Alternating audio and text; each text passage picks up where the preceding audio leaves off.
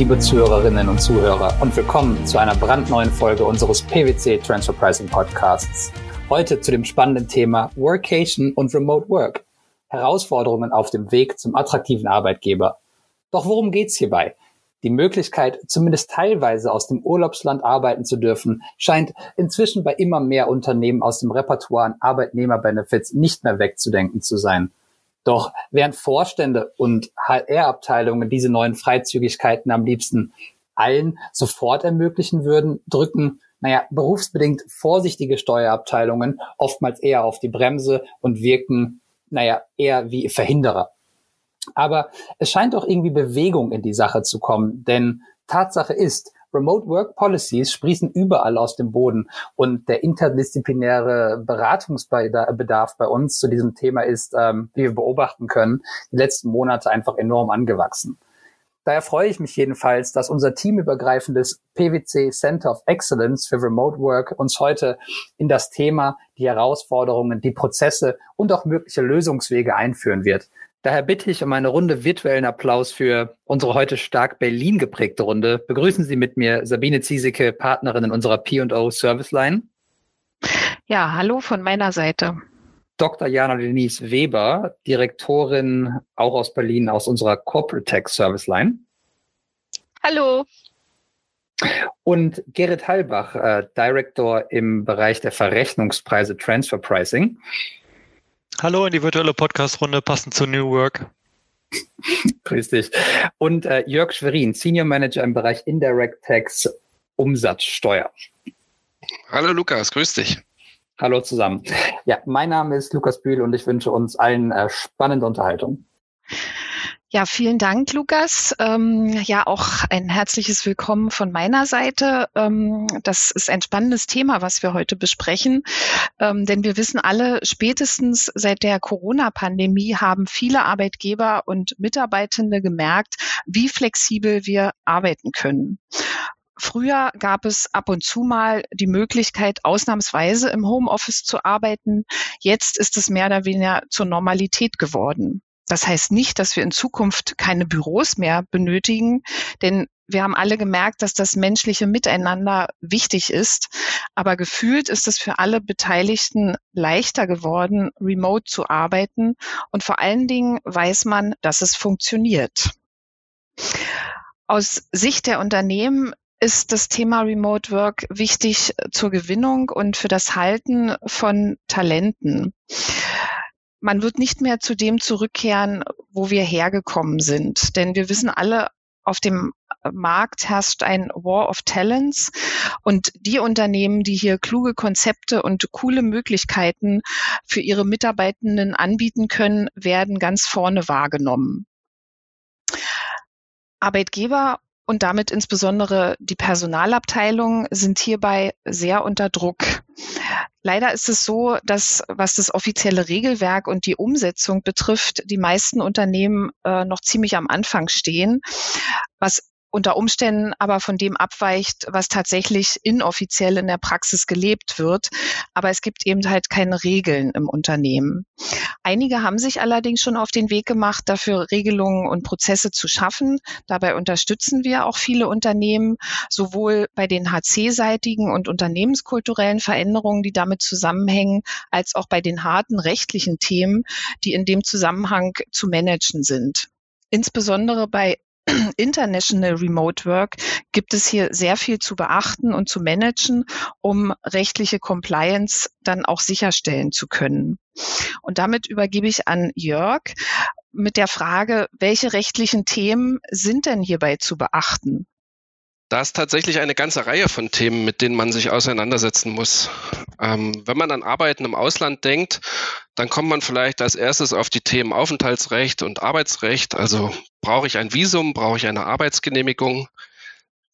Dann der Bereich Sozialversicherung.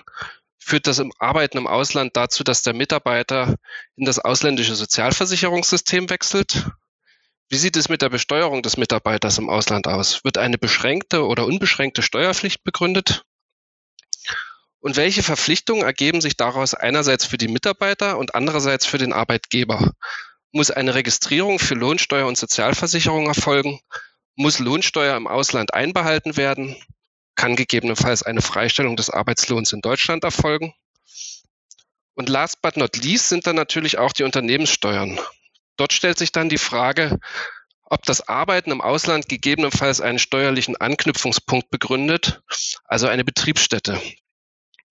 Das kann dann sowohl ertragssteuerliche als auch umsatzsteuerliche Konsequenzen für das Unternehmen auslösen. Wir reden hier über Registrierungsverpflichtungen, aber auch über eine mögliche Zuordnung von Unternehmensgewinn und Umsätzen zu der Betriebsstätte im Ausland und damit über potenzielle Steuerbelastungen oder eben über Risiken, wenn der Unternehmer seine Verpflichtung im Ausland nicht richtig erkennt. Und natürlich kann die Begründung einer Betriebsstätte wiederum Bedeutung für die Frage der Lohnsteuer haben. Allein der administrative Aufwand, der durch Steuererklärungsverpflichtungen entsteht, wenn tatsächlich eine Betriebsstätte im Ausland registriert werden muss, wird oft so hoch sein, dass es aus Sicht des Arbeitgebers unwirtschaftlich wäre, Remote Work unter diesen Umständen zuzulassen. Also wird der Arbeitgeber bestrebt sein, Remote Work nur unter solchen Bedingungen beziehungsweise ja, in einem solchen Umfang zuzulassen, dass eben gerade keine Betriebsstätte im Ausland begründet wird. Ihr seht also, dass Remote Work aus Sicht des Arbeitgebers eine ganze Reihe Herausforderungen mit sich bringt. Und der Kern des Problems ist dabei, dass die Antworten auf all die rechtlichen und steuerlichen Fragen wirklich für jedes einzelne Land anders sind.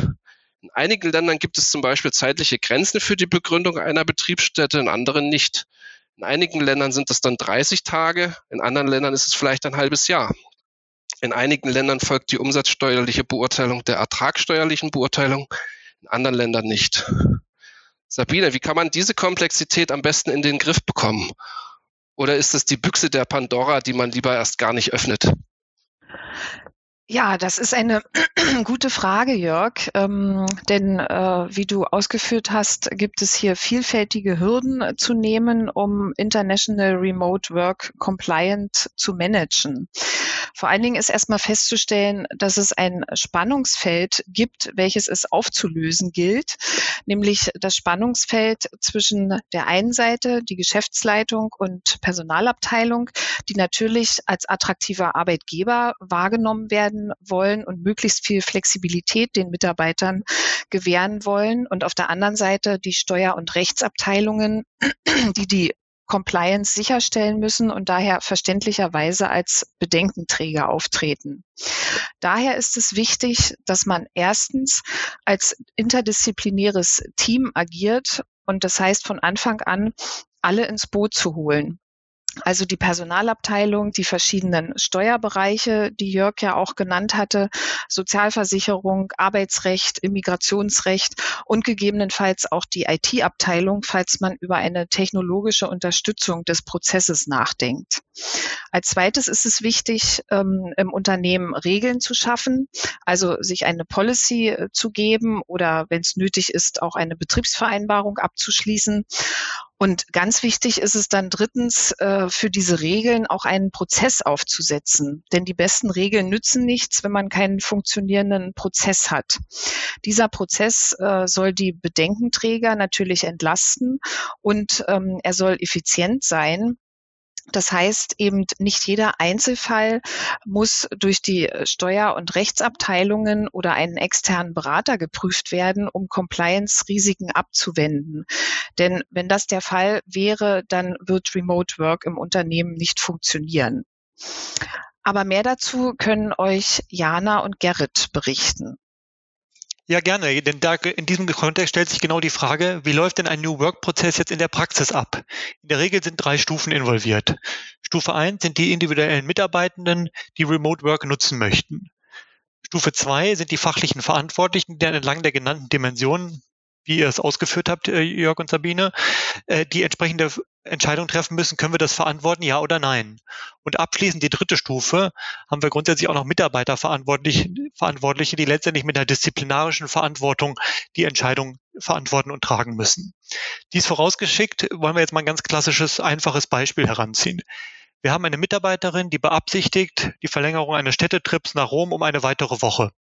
Der Hintergrund ist, dass dort in, in Italien ein entsprechend auch ein Geschäftspartner vor Ort ist und die beiden möchten sich gemeinsam Zeit nehmen, um einen Kundenvertrag zu verhandeln. Jetzt die Frage an dich, Jana. Wie kann man mit diesem Fall denn in der Praxis umgehen? Ja, Gerrit, genau für diesen Fall haben wir ein Tool entwickelt, um all diesen Wünschen, die wir jetzt gerade schon genannt haben, gerecht zu werden und die Situation für das Unternehmen händelbar zu machen, remote aus dem Ausland zu ermöglichen. Unseren Remote Work Assistant, wir nennen ihn RWA.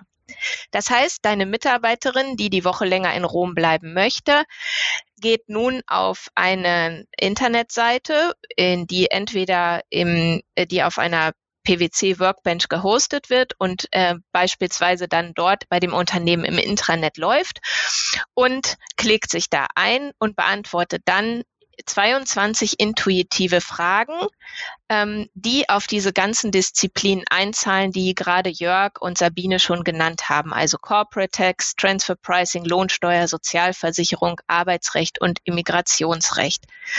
Und während sie diese Fragen beantwortet, die ihren Antrag darstellen, läuft im Hintergrund in unserem sogenannten Maschinenraum in Echtzeit eine Analyse ab, die auf ganz spezifischen Länderlogiken erfolgt und hier dann in deinem Beispielsfall, Gerrit, die italienische Logik ähm, durchläuft.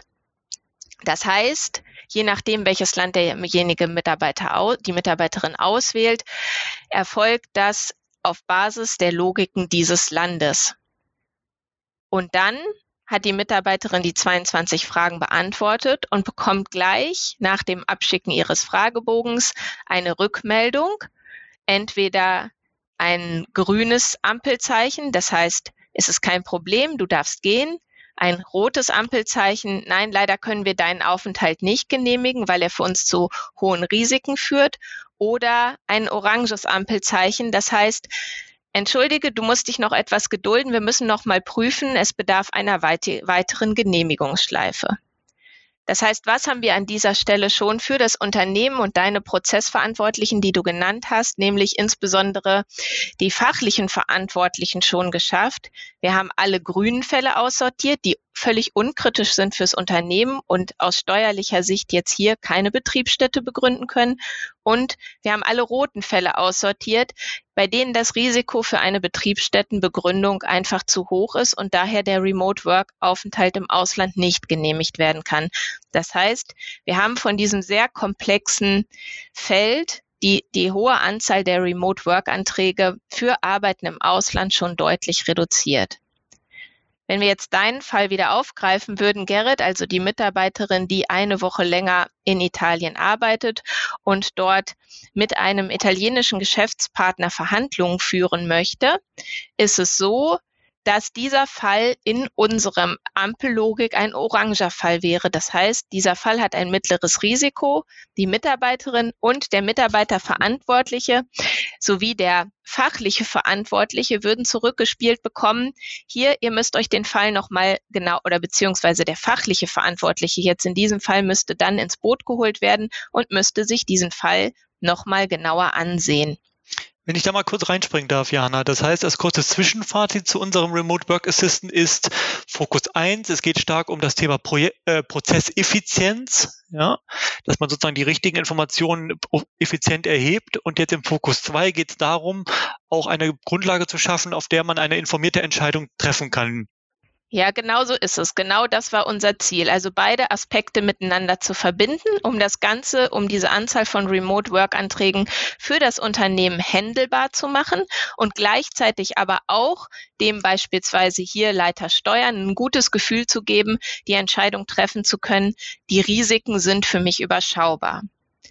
Das heißt also, wenn er jetzt diesen orangen Fall, ähm, den wir gerade durchgespielt haben, an die Hand bekommt, müssen wir ihm jetzt das Werkzeug geben, um über diesen Fall entscheiden zu können. Und wie machen wir das?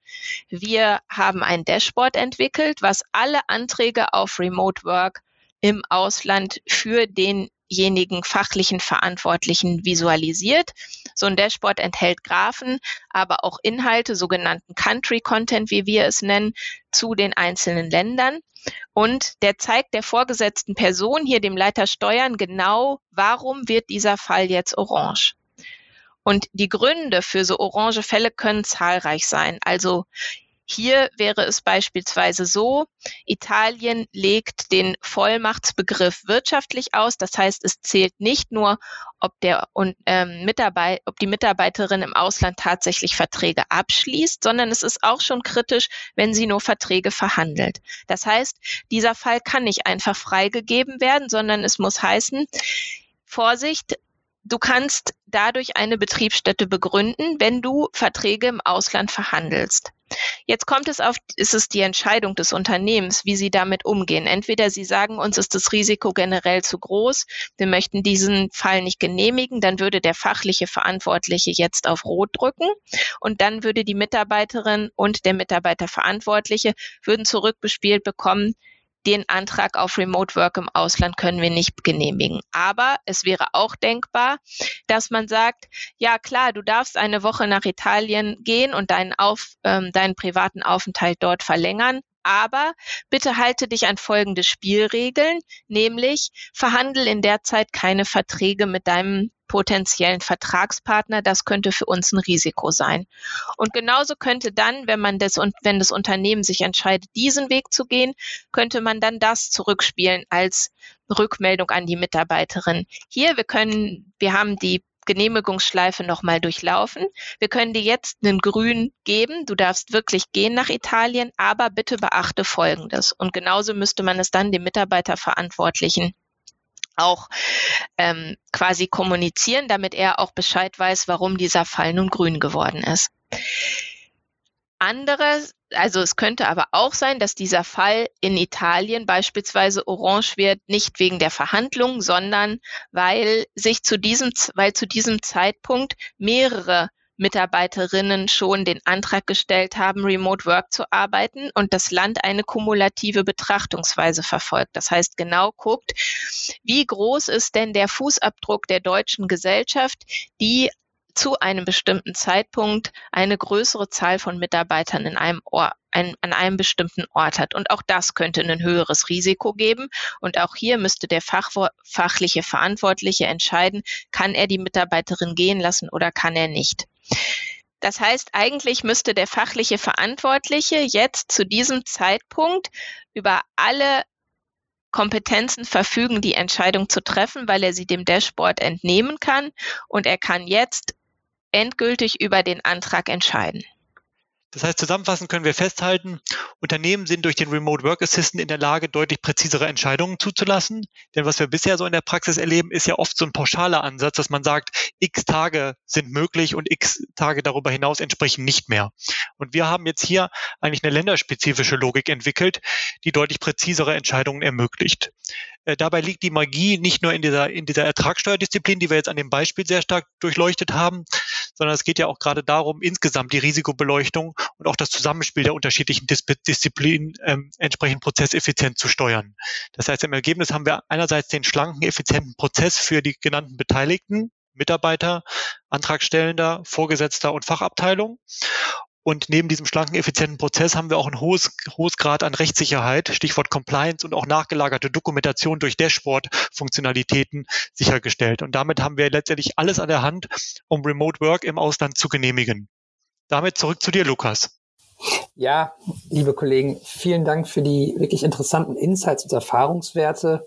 Ich denke, von meiner Seite kann ich nur sagen, dass die ähm, Entwicklung mit euch am Remote Work Assistant wirklich, wirklich Spaß gemacht hat, zumal es einfach wirklich ein Thema ist, in dem wir zeigen, dass wir Unternehmen dabei helfen können, ähm, in eine moderne Arbeitgeberschaft irgendwie voranzuschreiten. Und mit der Aussicht auf ein paar Tage mehr aus dem Urlaubsland bleibt mir dabei eigentlich nur noch mich bei euch und Ihnen, äh, den Zuhörern, ja, für die Zeit zu bedanken und ähm, zu hoffen, dass Sie dem Thema Remote Work nun vielleicht auch ein bisschen positiver gegenüberstehen. Vielen Dank.